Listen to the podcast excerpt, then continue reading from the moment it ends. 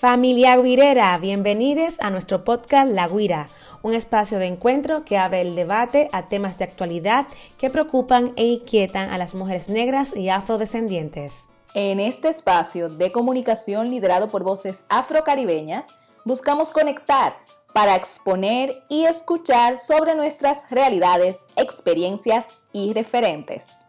Yo soy Yania Concepción. Y yo, Georgina Marcelino. Bienvenidas, bienvenides a La Guira.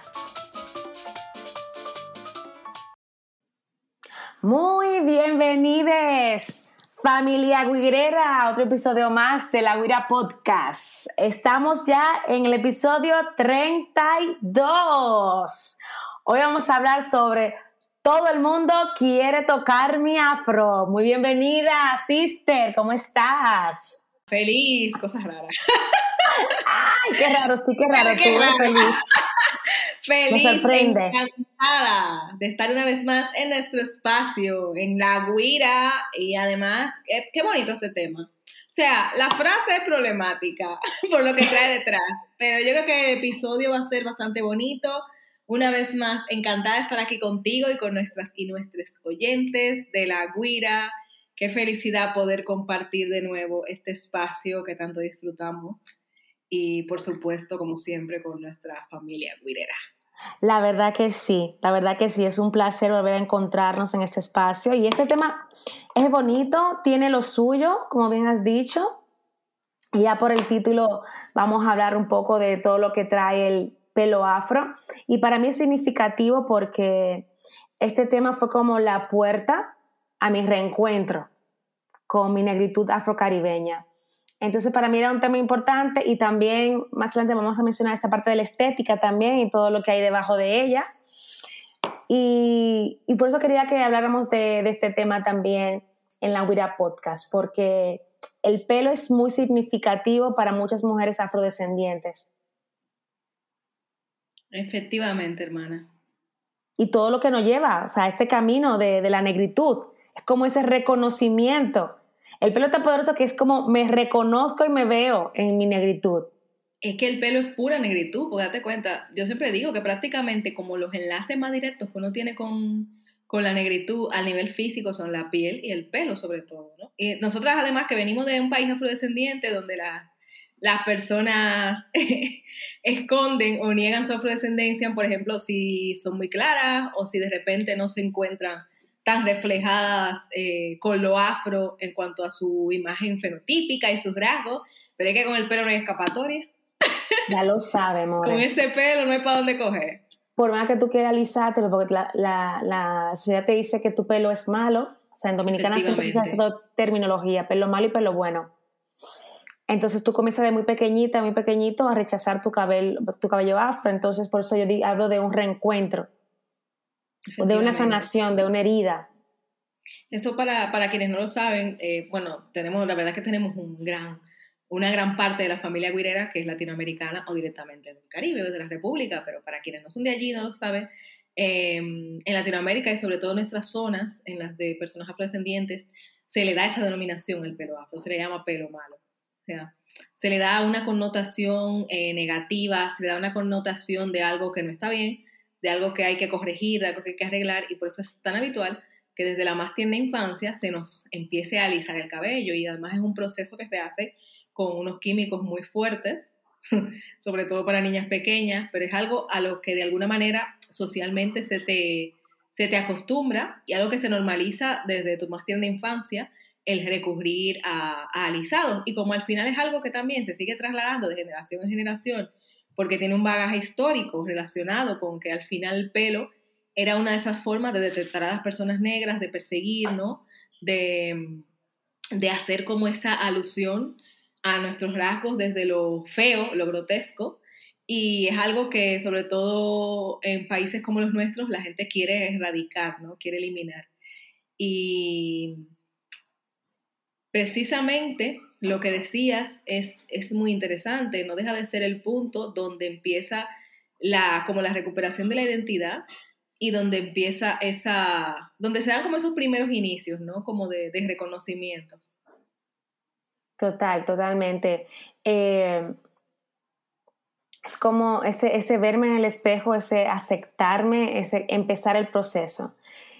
Que queda cojo el proceso de, de, reencuentro si no integras el, el, el, antirracismo. Si no eres consciente, ¿okay? que eso lo voy a mencionar más adelante, eh, si no eres consciente del racismo que, hay, que, que, esconde el cabello cuando tú te lo alisas, ese endorracismo, ese rechazo, esa, esa, ese odio hasta, tus raíces, hasta ti, hasta ti misma, por todo lo que significa eh, habitar este cuerpo, esta piel y este cabello. Entonces, hablar del pelo afro no es hablar de la banalidad, de, de la moda, no va de ahí. No. No va de ahí. Ni es algo que estamos haciendo ahora porque se está usando. Claro. Y es lo que se suele asociar, ¿no? Claro, por eso que digo, cogea muchas veces en la, en la estética, pues coge esta parte de no hay una desconstrucción desde la raíz. Y creo que para mí, en mi, en mi espacio personal, es como tuve la oportunidad de, bueno, yo comencé mi proceso, fue República Dominicana, que fue súper violento y súper duro, porque hace seis años, no, casi siete años, no era la misma visión que se tiene ahora del pelo afro en Dominicana. Hace seis años, siete años, era muy cerrada eran muy pocas las personas que se habían dejado el pelo natural, por lo que eso significaba, y la connotación de lo no profesional. Entonces, como bien has dicho, de muy pequeña, por el rechazo hacia una misma. Entonces, para mí, mi pelo afro eh, es como esa búsqueda de identidad, esa búsqueda de aceptación y ese estar presente. Tú, déjame decirte que tú te enfrentaste a ese cambio en un terreno bastante hostil, porque hay que reconocer que, eh, sobre todo en República Dominicana, en todo el Caribe, pero sobre todo en República Dominicana, el tema de dejarse el pelo natural eh, es, un tema que conlleva estar preparada para enfrentar muchas cosas, muchas opiniones, eh, muchas ideas que tiene la gente sobre esto, muchas muchas suposiciones también sobre, sobre ti como persona, sobre los motivos. En mi caso fue relativamente más fácil porque yo estaba aquí, entonces por una situación que se da, que al fin y al cabo también es racista, que es por la exotificación, al final el cambio era como mejor recibido aparentemente socialmente, ¿no? Como que todo el mundo, ay, qué chulo tu pelo, que no sé qué, que no sé tal y todo eso. Pero realmente el choque luego de la vuelta allí, ya con el pelo afro, es un tema. O sea, es un tema, porque incluso a veces hasta cuando la gente te quiere piropear, te termina, te termina violentando, ¿no? Exactamente. A veces la gente te quiere como, te parece, lo que parece ser como un piropo, en plan, oye, pero para hacer, para, hacer afro no te queda tan mal, o para, para hacer un pelo, un afro no te ves tan mal, cosas así, ¿no? Como, eh, te estoy diciendo algo bueno, pero mentira. O sea, no deja de ser una forma también de, de violencia racista la, vuelta, al, entorno de uno originario, con el, con el pelo natural, sabiendo lo que se enfrenta allí, fue un tema. Aún así, también hay que reconocer que es verdad que en los últimos años el proceso ha sido eh, cada vez más fácil, porque tenemos muchísima más educación sobre el pelo afro en República Dominicana, hay gente hablando del tema, hay más gente con el pelo afro y se empieza a normalizar. Pero todavía, todavía es un paso el de decidir, y ya ahí no hablo solamente por dominicana, en general es un paso el de, el de decidir dejarse el pelo afro. Em, además, como yo siempre digo, volviendo a ese ámbito de lo social, eh, las mujeres negras, mientras nos dejemos el pelo alisado, tenemos una serie de cosas muchísimo más fáciles. La gente te dice, qué bonita, qué, qué palabra que detesto, qué exótica, qué, qué diferente, qué no sé qué, pero la realidad es que si eres una mujer negra y te dejas el pelo liso o llevas peluca lisa, muchísimas cosas van a ser bastante más sencillas que si te dejas el afro. Claro, porque tienes un acceso. Es como lo, lo profesional, lo estético, lo aceptable. Lo que te da una imagen eh, aceptable para la sociedad de, de, lo que es lo bonito y a qué, y a qué se asocia el pelo lacio. Aunque las mujeres indígenas en nuestros países tenían el pelo también bien lacio, pero es como, ¿a qué se asocia? ¿Qué mirada hay fuera de, lo indígena? ¿Eh? Esa es la parte más occidental, blanca. ¿Quiénes son?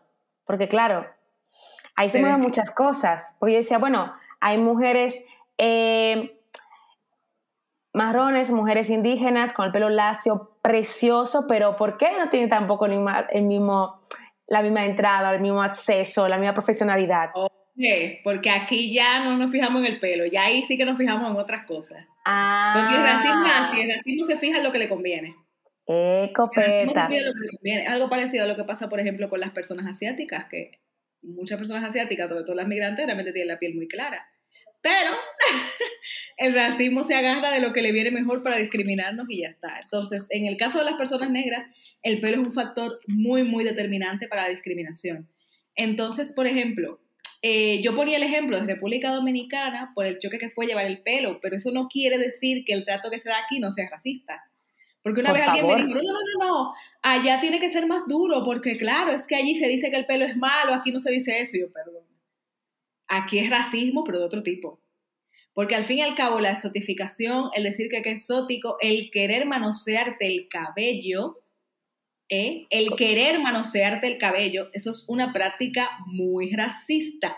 Por mucho que la gente venga con toda su sonrisa, con su qué bonita estás, con su todo eso, es una práctica racista. O sea, ¿por qué tú tienes que ir a manosear ninguna parte del cuerpo de nadie, pelo incluido? Ya lo sabe usted. Que a mí me ha pasado buen freco, buena freca, porque es así que hay que decir. Pero cuando tú vienes a la mano adentro, cuando ¿Eh? tú la mano allá de la gente. Ya metí, amor, aquí, si wow, pero, sí. pero mi espacio personal me lo estás invadiendo. Yo voy por la calle te están atarracando si tú te descuidas. Claro. y yo te meto la mano por tu cabello. O cuando tú vas con las trenzas, ay, qué trenza tan bonita y van a entejar las trenzas, como, hazme favor. ¿Tú sabes qué pasa con esto? Esto es muy peligroso porque esto lacera la autoestima y la seguridad de, los, de las personas. Más que nada me voy a enfocar en las niñas y en los niños. Yo he tenido casos de madres que me han contactado porque su hija o su hijo no quieren soltarse el pelo por el constante manoseo de su cabello de la gente por la calle.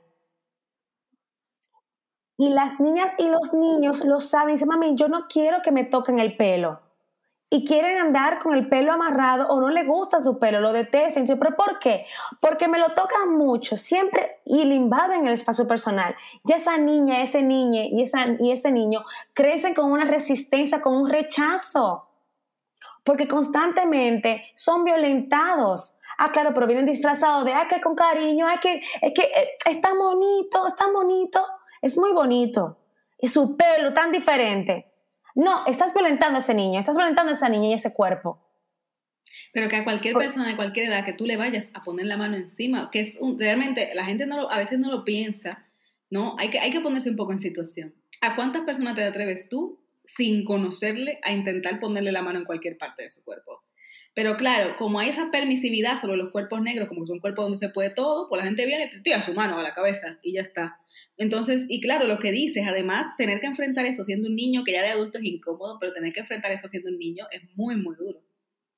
Exactamente. Entonces, como esto también vaya creando una herida, va creando un rechazo de tu cuerpo, de tu cabello, lo que significa el que tener el cabello afro. Entonces, ya desde pequeño te están condicionando, desde pequeño te están condicionando. Y si la madre o el padre no tienen un trabajo previo y no ponen esos límites y ven, ah, que es, algo, bonito, pues no, no lo es. Y, esto pasa mucho también con las personas que adoptan. ¿Ok? Hay que horror también, porque encima cuando en, esos casos es que además es tu familia, no quita que no haya familia donde no seas adoptado y pasen cosas parecidas, ¿vale? Pero es que es doble horror las, las madres los padres que no, blancos que no saben cuidar el pelo de estas, de estas niñas y estos niños y no buscan asesorarse, no buscan informarse, no buscan entender lo que pasa por ese cuerpecito y por su cabello. Y si tú no, desde pequeña, de pequeño, no comienzas a educar a tu niña y a tu niño a amar su color de piel, su pelo, ¿con qué rechazo y con qué herida emocional va a crecer ese niño? Efectivamente, con una herida ¿Qué de, es lo que viendo otros adultos? con una herida de autorrechazo normalizada que ni siquiera te das cuenta de que te han ensañado a rechazarte. Porque incluso, yo no sé si tú, si tú lo has vivido, eh, pero yo, por ejemplo, recuerdo a gente haciéndome comentarios despectivos de niñas sobre mi pelo o diciéndome pelo malo, o pelo no sé qué, o ese tipo de cosas, pero era, eh, a veces eran niños, niñas, adolescentes, con el mismo pelo que yo. Tenían el mismo pelo que yo. Claro. Me acuerdo como escoba, me decían a mí. Exacto. Me decían eh, brillo. Me Y decían yo, por muchas ejemplo, yo cosas. no lo llevaba así, pero tú sabes que según el pelo va creciendo, porque es que, o sea, todo el tema del, ali- del alisado químico es un tema. Ay, madre Porque mía, no me quiero, tu me quiero acordar. yo. natural, tu pelo natural sigue creciendo natural. Y llega un momento que empieza a crecer, entonces ese eh, ya tú entras en otro problema, que es que el que te toca alisarte otra vez. More, yo me deslizaba cada dos meses Yo también, yo y también. mi cre- cuero cabelludo me dolía y me quemaba. Ay, no, no me quiero ni acordar. Yo también. Y eran quemaduras reales, que a veces yo se lo cuento a gente que no tiene esta experiencia y se sorprenden, pero de verdad te tenías quemaduras en tu cabeza, tenías llagas en tu cabeza, porque es un químico muy fuerte que si se deja un poquito más de tiempo solo, eh, te lo quema. Y a veces, como la persona que te lo está haciendo está, se debate entre dejártelo un poco más para que se te alice de verdad o quitártelo. Y para que se te alice de verdad, hay que dejártelo un poquito más de tiempo. Por lo menos el mío era así, porque no es un, no es un pelo ondulado, es un pelo muy crespo. Entonces, eso provoca quemaduras. Luego, en los primeros días, bueno, se te pega el pelo de, de- porque es una herida, se te pega el pelo de la, de la quemadurita, es, es- o sea, es un horror, es un horror, Imagínense, tú. sinceramente. Vamos a ponerle varias cosas a esto. ¿Qué te lleva a esto? Bueno, la sociedad que te dice que eso no es estético, no es profesional, que no es bello, que tienes que eh, conectar con o ser asemejarte a este estándar estético social, Que no es bonito, Yania, hay una cosa más perversa que eso, que no es limpio, que no es limpio. que no es limpio. Tú estás desasiado, tú te estás llevando ese pelo. Tú estás despeinada si tú estás llevando ese pelo. ¿Sabes? O sea, te- e- es algo que te saca de la idea de, de la profesionalidad, de la idea de la belleza, pero también te saca de la idea de la limpieza Y del cuidado. y del cuidado. O sea, tú estás descuidada, tú no te estás cuidando. Tú llevas tu pelo afro y estás peinada con tu, o sea, tu pelo está peinado, pero aún así se percibe como despeinado por eh, toda esta idea, toda esta, em, todo este establecimiento racista de la idea de que el pelo negro no es apto.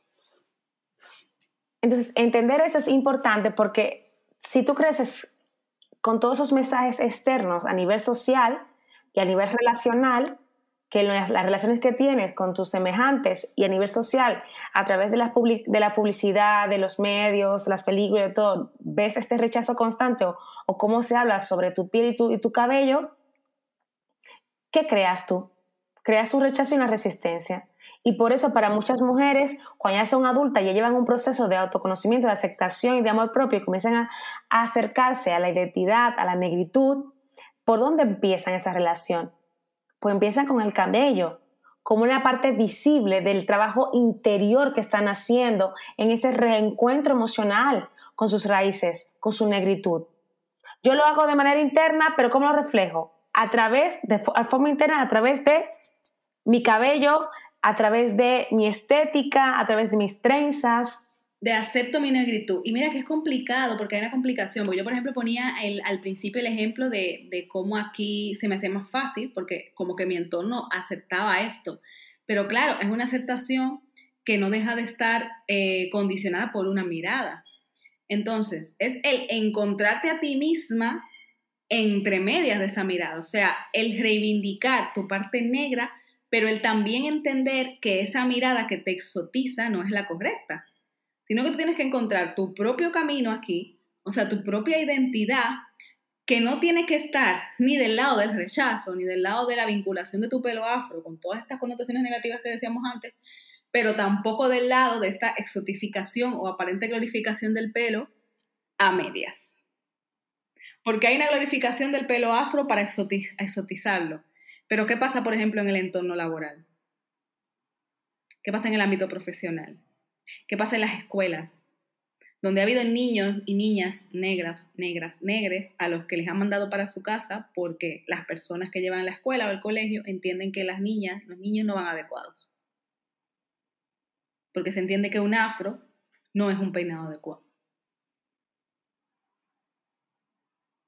Entonces, por un lado, que te paren por la calle, qué lindo, qué guapo, y te toqueten el pelo, y por otro, enfrentarte a que ese mismo pelo que parece que te piropean es el mismo pelo que luego te deja fuera de ciertos ámbitos o te invalida en ciertos ámbitos. Es un tema. Totalmente. Y un tema que mueve muchas emociones, muchas emociones, porque yo me acuerdo que tuve que quitar de mi currículum aquí la foto de mía. Uf. Y no solamente por el cabello, sino también por mi piel y por mi procedencia. O sea, es como es duro. Ay, mi madre, tú la quitaste. Vamos a tener que hacer un episodio hablando del currículum. Yo es al revés, yo la pongo para que para no tener que ahora la pongo, More, ahora la pongo. Hermana, ahora lo pongo porque ahora ya tengo esta conciencia, ¿sabes? Vale. Ahora la pongo porque ahora yo voy con todo. Yo voy a, incluso lo denuncio si, si me rechazan un currículum. Yo nunca la dejé de poner, al contrario, que sepan que los que hay en principio. Claro. Lo justo, lo justo sería que te elijan por el, por el currículum, pero claro. claro, luego enfrentarte a, a, un espacio de discriminación así de forma gratuita, pues tampoco me parece. Habrá que hablar un tema, el tema currículum. Sí, sí. Porque Entonces tú, tú comienzas a ver todo esto con el tema de la identidad, el tema de tu negritud, el tema del cabello, y no hay nada, no, muchas personas piensan que es muy banal lo del cabello, y yo digo que no, que no, porque es es un tema. El cabello tiene que ver con la autoestima, tiene que ver con la seguridad, tiene que ver con tu identidad, tiene que ver con quién eres. Yo ahí reconozco que tengo sentimientos encontrados. en el sentido de, entiendo la, significancia que tiene eh, desde el nivel de identidad, pero es cierto que a veces me preocupa como verme y que todo mi activismo se vaya solamente por ahí.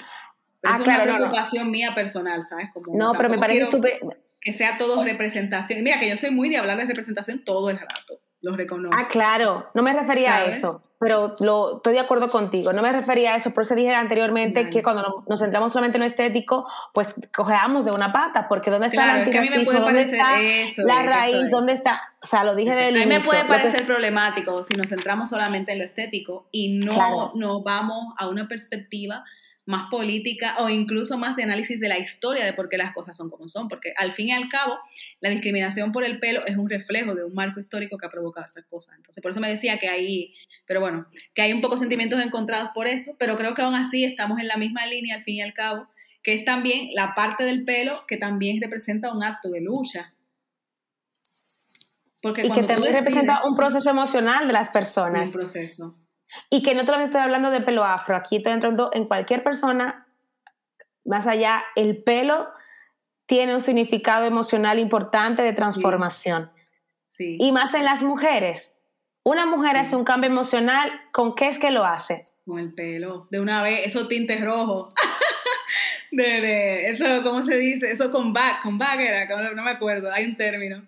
Como cuando ¿Entiendes? tú sales de una situación difícil y vuelve toda tú y te pones ese tinte encendido o te haces un corte de pelo radical. Claro, un corte de pelo es muy simbólico. Claro. De cambio de proceso de vida. Claro, pero ¿por qué? Vuelvo y repito lo que dije anteriormente. Porque el pelo es la muestra física tangible que yo veo, que puedo tocar de lo que llevo internamente. Lo que tú ves internamente, lo que yo estoy trabajando internamente conmigo, ese reencuentro, ese trabajo emocional, ese sanar las heridas, ¿cómo lo puedo yo reflejar? Que estoy en una etapa diferente. Una de esas formas es el pelo. Para mí también la piel, o Yo estoy claro. muy de, de, me, me, dice mucho de la gente, ¿no? Como la piel bien cuidada y eso. Pero porque al fin, cuando uno está pasando por un proceso emocional, o cuando tú estás superando procesos emocionales, tú inconscientemente te empiezas a cuidar más. Claro. El cuerpo. Y empiezas a atender tu cuerpo. Entonces, por eso es que se ve un cambio al fin y al cabo. Porque tú empiezas a enfocarte más en ti y a concentrarte más en tu bienestar. Entonces, como es tu bienestar parte del cuerpo y por eso es que se ven, yo creo, esos cambios. Y luego también está como ese momento en el que tú quieres como romper con el mundo. Llegué yo, me tumbaron, pero me paré. y te aparece con este, este, este cortecito ¿Eh? O, este tinte diferente, que si eres rubia te lo pone negro, que si tenía negro te pone rubia. claro, porque al fin y al cabo son reflejos, realmente eh, estoy totalmente de acuerdo con lo que dices, son reflejos de estado emocional y de evolución emocional incluso. Sí, sí, sí. El cambio de ropa, con los colores nuevos que traes, porque es la forma de, del interior salir. Sí, y luego, eh, volviendo al énfasis en, lo que es el pelo para nosotras como símbolo de lucha también, porque mira, por ejemplo, las mujeres negras, además de discriminación, también hemos recibido mucho maltrato a través del pelo. en todos los aspectos. Porque, por ejemplo, tú ir a un salón de belleza con un pelo afro, era ir a recibir maltrato y a recibir críticas. Ay, santa la madre, era, claro a- que sí. era ir a que te maltrataran, porque yo recuerdo incluso las veces yendo con el pelo, con- ya con el pelo natural y no te vas a alisar. Y de verdad que tú te lo vas a dejar así. ¿Sabes? Como que, y todas esas cosas al final son, realmente son violencias que se están recibiendo todo el rato. Eh, yo recuerdo incluso cuando yo me lo dejé, yo duré muchísimo ah, tratándomelo en casa sin ir a ninguna peluquería, porque yo entendía, y además sobre todo porque estando en España y más estando en Madrid, ahora menos, pero en aquel entonces las, las películas, las peluquerías dominicanas en su mayoría, eran especializadas en tratar el pelo procesado, o sea, en tratar el pelo que ya está alisado, no tanto como el pelo natural. A día de hoy ya es verdad que la cosa ha cambiado un poquito, pero en ese entonces era así. Y claro, para mí era un proceso, yo duré mucho sin ir a ningún sitio, porque pensaba que de alguna manera me iban a querer obligar a alisármelo o iba a recibir muchos comentarios. Y hasta que yo no veía que había en un sitio que había alguien tocando pelo afro o que yo no veía una peluquera con el pelo afro, mm, olvídate, porque no me sentía confiada. Que puede ser la gente más profesional del mundo, pero esa espera como de la violencia que vas a recibir a través del pelo, la tienes ahí. Claro. ¿no? Y, y- y tiene como-. Y como tú bien has dicho, venimos de una, por lo menos la dominicana, donde, bueno, las mejores saloneras que tú puedes encontrar son dominicanas. Pero eso pero- específico, no sé en otro sitio, pero las nuestras son especialistas en pelo alisado. Son unas montras, hay que decirlo. Son lo- la mamá de la mamá. Igual como los barberos dominicanos son los papá, papá- los papaúpa. Efectivamente, te dejan nítido, vamos. Oh, madre. Pero ¿qué pasa? A mí me pasó que cuando yo llegué aquí, ya, ve- ya venía ya con el proceso del pelo rizo, o sea, el pelo afro, y yo encontré una dominicana que era la tía de una amiga mía en La Vega, de donde yo soy, que tiene el pelo rizado, afro, y trabaja desde ahí. Entonces ella me hacía todo el proceso, los cortes, los tintes, todo. Ay, qué bueno, Entonces, qué suerte. Mi madre fue ella aquí. No, yo tuve que dejar Entonces, donde iba. esto también te da una confianza. Yo voy donde yo veo un ejemplo. Si yo veo que tiene el pelo rizo, tú vas a ver cómo, cómo cuidar mi pelo. Eso es. Pues te decía, cuando veía a alguien, cuando yo veía una, una- es que recuerdo cuando me mudé de barrio, que vi a una chica que tenía el pelo afro, dominicana casualmente, y yo ahí ya me sentí confiada otra vez de volver a una peluquería, pero duré mucho, pero no porque me dijesen nada, sino porque sabiendo cómo funcionan las cosas allí, tú sabes lo que viene. Entonces Claro, yo siempre pensaba, como es que cuando vaya me van a querer alisar, me van a empezar a decir que me alice, van a pasar cosas, yo me quedo en mi casa, ¿sabes? Y, y me lo lavo, como dicen allá, como Dios me ayude. Pero realmente... eh, no deja de ser parte de la discriminación que se recibe el que, tenga que, el que tengas que pensarte estas cosas, como el que tengas que pensarte, ¿cómo vieron la entrevista de trabajo? Me dejo el afro, me lo amarro. Yo no me venía de una entrevista y alguien se sorprendió porque yo venía, yo iba con el afro. Y me dijo, ah, vas con el afro, ¿sabes? Se sorprendió. Pues le parecía como que era muy revolucionario ir con el afro. Y en parte lo es. Y en muchas ocasiones lo va a hacer, ¿no? Va a ser como la nota discordante de, de atrevete, de no hacerte un moño o una colita o, o ponerte algo, ¿no? Que, que de alguna manera transforme el pelo. Y entrando en el tema de los cuidados, eh, Yane, no sé si tú querías agregar algo más, pero entrando en el tema de los cuidados, eh, nosotros también nos gustaría empezar a recomendar algunas cuentas que pueden seguir e incluso algunas personas que están trabajando, por lo menos de las que conocemos en Madrid o en República Dominicana también. Y estas personas que vamos a recomendar también tienen una mirada activista, Efectivamente. que tienen una conciencia antirracista, que no solamente hablan de lo estético y de, y de el, el boom que ahora está como la moda del pelo afro y el pelo rizo, sin una conciencia real de qué hay detrás de esto. Por eso a veces nos perdemos en esto. Por eso digo que la estética afro sin antirracismo cojea, Efectivamente. A mí porque hay que tener una conciencia. Sorry que te interrumpía. A mí es Ah. uno de los temas que más me, lo que decía, me preocupa tocar por eso, porque eh, no debería ser banal, pero si no entras en ciertos temas puede serlo, Claro que sí. puede serlo. Entender la discriminación racial, que de dónde parte esa historia, por qué te discriminan por el cabello. No porque solamente tenga ese afro. Es que, que- ¿qué significa tener el pelo afro? ¿De dónde viene esto? Entonces, si tú no te cuestionas, claro, y no entiendes la estructura, more, tú estás alimentando la estética occidental capitalista colonial. Efectivamente. Y lo que decía antes, no me voy a cansar de decirlo, pero es que es real. En el momento en que tú te amoldas, las cosas te empiezan a ir más tranquilas, más fáciles. Si ahora mismo me cogiera el pelo y me alisara, suave por la vida. Entonces, realmente hay una decisión que consciente o inconscientemente hay una decisión activista también para algunas personas y sobre todo para nosotras las mujeres negras cuando decidimos dejarnos, dejarnos el pelo. Aunque tú no seas consciente eh, y quizás nos estás escuchando y dices, bueno, yo no soy activista, pero hay una decisión de reivindicativa ahí. Hay, hay una reivindicación, hay una... Hay un punto en el que de cierta manera estás haciendo una lucha. Estás haciendo una lucha, primero, eh, estás haciendo un proceso muy fuerte a nivel interno, sobre todo por todo lo que hemos dicho anteriormente, pero también estás haciendo un proceso que refleja a nivel social una necesidad de estar ahí y de ser vistas con nuestros cuerpos como son. Tal cual. Incluido el pelo. Totalmente de acuerdo, hermana.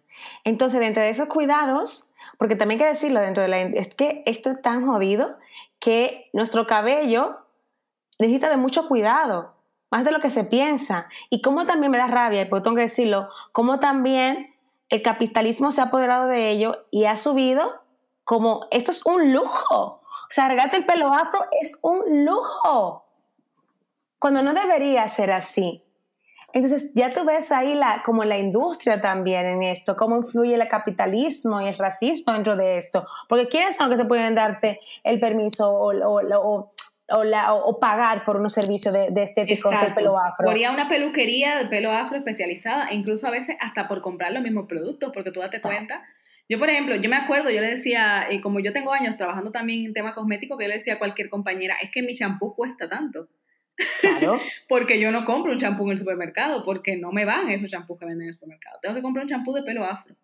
Que sí que es verdad que afortunadamente cada vez hay más líneas, pero caigan que, por ejemplo, cuando somos migrantes, nosotras que estamos acá en Europa, eh, es cada vez más complicado. O sea, a no ser que te vayas a sitios muy específicos que hasta que los descubres, generalmente los pides por internet, tienes que pagar gastos de envío, tienes que pagar el producto un poco más caro de lo que es o pedirlo fuera y hay una inversión. Y eso, sola, y eso tratándotelo en tu casa, porque si sumamos lo que decías tú, también el ir a la peluquería, el que alguien te lo trate. Uh, more, es, como un lujito. Cuando con el pelo liso. No, lujazo, more, lujazo. Claro, cuando con el pelo liso era lo más normal del mundo, te vas a la peluquería un día, otro día, me peina, me ven me tan tranquila, ¿no? Eh, sí, buen punto. Ahí también hay, bueno, hay una imagen súper fuerte de de, una, de un lineal de un supermercado, creo que fue en Estados Unidos, ojalá la encuentre, pero la pueden buscar, que seguro alguien la encuentra. Ay, si la encuentren, mándenmela, por favor, por Instagram o por Twitter. Eh, había un, hay una imagen súper fuerte del lineal, donde estaban los productos eh, regulares de un lado y luego los de pelo afro de otro lado. Y era un lineal como de un súper y todos los productos de pelo afro estaban en una vitrina con una llave. Y, Porque parece que nos lo vamos a robar, loca. No brome, no me esté bromeando con eso. Sin relajo. Era una, fotografía real que alguien hizo en un supermercado. O sea, todo el lineal de champús y acondicionadores y luego como todo lo afro compuesto como una, en una vitrinita. Como te ponen la... Bajo llave. Bajo llave. Que había como, que si fuera, como, si fuera de, estos de los, de lo, por ejemplo, los vinos estos que van bajo llave, todos los romes bajo llave, todos los... Sí. Como cuando tú te compras, exactamente, en el supermercado normal, cuando tú te compras, por ejemplo, una bebida, una bebida o una cosa así como distinta, cara, particular, claro, distinta, claro. tú tienes que ir a pedir una llave. Pues estaban todos los shampoos en el aire y lo de pelo afro con su llave. cara, era muy violento porque ¿qué pasa? ¿Que no vamos a robar el champú o qué? ¿Qué tú me estás queriendo decir exactamente con eso? Madre mía, te estoy diciendo, yo... ¡Qué fuerte! Nosotros indicar esto, este, hablar sobre esto son detalles. Claro, pero es importante porque es lo que estamos viviendo y estamos viendo. Por eso pues, yo me gustan mucho las personas que trabajan el pelo afro con esta mirada antirracista. Vamos a recomendar gente, vamos a darle con las recomendaciones. Dale. Pues empezamos con la hermana Maciel Valdés. Ay, sí. mi espacio rizado en Barcelona. Nuestra querida Maciel, que casualmente es nuestra querida amiga también. Maciel además ha hecho un trabajo precioso porque habla precisamente de lo, de lo que decimos, de, no solamente de un cuidado a nivel estético, que también, porque además trabajan con todo tipo de pelo, sino que también ese punto de activismo, ¿no? Relacionado con el pelo afro y tiene su salón efectivamente en Barcelona. Eh, también tenemos, bueno, tenemos algunos ejemplos eh, desde República Dominicana. Por ejemplo, muchos conocerán la página de Mis Rizos, que fue una de las primeras que empezó a popularizar el cuidado del pelo afro en República Dominicana. Posteriormente también se convirtió en un salón. Eh, pero la verdad es que es otra, otra de las cuentas muy interesantes que nos gustan porque reivindica la belleza del pelo afro, sobre todo. El pelo afro como algo que sí es estético y que sí es profesional. ¿Cuál más, hermana? También tenemos Rapunzel, me, eh, corrígeme. El... Espérate. Es Proyecto Rapunzel. Proyecto Rapunzel. Me encanta esta, esta, esta página en Instagram porque aparte de, de ser activista, habla con, con, con, todo con informaciones científicas, o sea, corrobora, va y, te, y va a la profundidad, habla de los productos, habla de, de todo lo que tenga que ver el marketing detrás del pelo afro, o sea, es cañera. Es bien cañera y me gusta mucho. Habla de lo que hay que hablar. Claro, no sé, esa mujer no se enconde nada. Claro, otra persona que también ha hablado muchísimo, también una hermana querida nuestra, es decir, Vela, que saben cómo decir sobre todo, eh, aunque ahora la verdad que está variando bastante más y abarcando muchísimos temas, pero saben que mm, sus principios fueron exclusivamente o mayormente hablando de lo que era el activismo estético, ¿no? Y hablando de, la importancia también de la estética en, en, la aceptación y creo que todavía encuentran algunas cositas por ahí de su, de su espacio anterior. Claro que sí. Otra era Negra Flor, Negra Flor era. Sí, la Negra y, Flor. Y algunas cositas incluso en sus, en sus perfiles muy interesantes porque, como decimos, es una perspectiva bastante antirracista y revolucionaria del asunto. Por otro lado, me gusta mucho también este Quisqueya Natural, que es de República Dominicana, que es también médica, eh, vive aquí en, en, Valencia, creo que en la comunidad valenciana, y, y es muy potente también, y habla sobre también el pelo afro. Muy pelo rizo. También en República Dominicana hay otra página que se llama Go Natural Caribe, que también entiendo que es un centro también de belleza físico. Y en redes sociales la pueden buscar porque también ofrece muchos consejos y muchas cosas. Go Natural hace formaciones, mana. Eso es, eso es. Acerca de, del cuidado del pelo. Entonces es muy interesante. Y eso me parece como súper la verdad que es súper llamativo, Go Natural y quien más que lo haga, también como formar a otras personas que se dedican al pelo en el cuidado de nuestro pelo. O sea, me parece, la verdad es que es una perspectiva súper interesante. ¿Alguien más que tengamos por ahí? Eh, por, ahora mismo no me acuerdo de más nadie. Eh, bueno, eh, yo tengo también aquí la peluquería Afro Maricruz, que está aquí en Madrid que también ah. se especializan bastante en, en, cuidar el pelo afro. Tienen todo tipo de pelo. Ay, More, eh, pues mira, Afro Maricruz no lo conocía, pues ya lo, tengo ahí ah, pendiente. Y además está muy ah, bien porque hacen unos tratamientos eh, como de aumentación intensiva del pelo, que está muy bien. Yo me lo he hecho alguna vez y además son pues gente muy, muy amable y muy... Gente muy bonita, muy amable y cariñosa. Me falta una. Tírala, tírala hablemos de afro. Lo pueden seguir a, en Onelvis, mi hermana hermosa. Habla de, del afro. claro, claro va, me, va, a matar, pero no es que yo la adoro y es una fan de la guira y nos, y nos escucha. Ah, no, pero una fan de la guira hay que hacer su marco. Claro, hablemos de afro. Muy bien, muy bien. Y Luna Rizada también. Luna Rizada también, que es otro perfil que habla mucho del pelo afro. De hecho, me lo había dicho tú a mí claro que sí. Pensaba que lo había mencionado ya. No, no, no, no lo habíamos mencionado. Pero bueno, yo creo que hemos dicho bastantes recomendaciones. Hemos bueno, tienen eh, espacios físicos en Madrid, tienen, tienen Afro Maricruz en Madrid, tienen a Maciel Valdés en Barcelona. Tienen ahí páginas que aunque no estén en tu país, puedes buscar, puedes mirar, seguir los consejos, ver un poco de qué van. En República Dominicana tienes el de Mis Rizos, tienes el de Go Natural. Vamos, que tenemos espacios para reivindicarnos, para, aprender, para descubrir y para saber cómo tratar nuestro pelo. Así que mi familia guirera, ha sido un placer estar nuevamente con ustedes en este episodio número 32. Nos vemos en el próximo encuentro. Gracias familia, hasta la próxima. Gracias por acompañarnos. Síguenos en redes sociales, encuéntranos como La Guira Podcast en Instagram y Twitter. Yo soy Yania Concepción y me encuentras como Yania Concept. Y yo soy Georgina Marcelino y me encuentras en redes sociales como Georgina Marcelino. Si te gustó este episodio de La Guira, coméntalo y compártelo. Gracias una vez más por estar con nosotras, gracias por tu buena energía y un fuerte abrazo.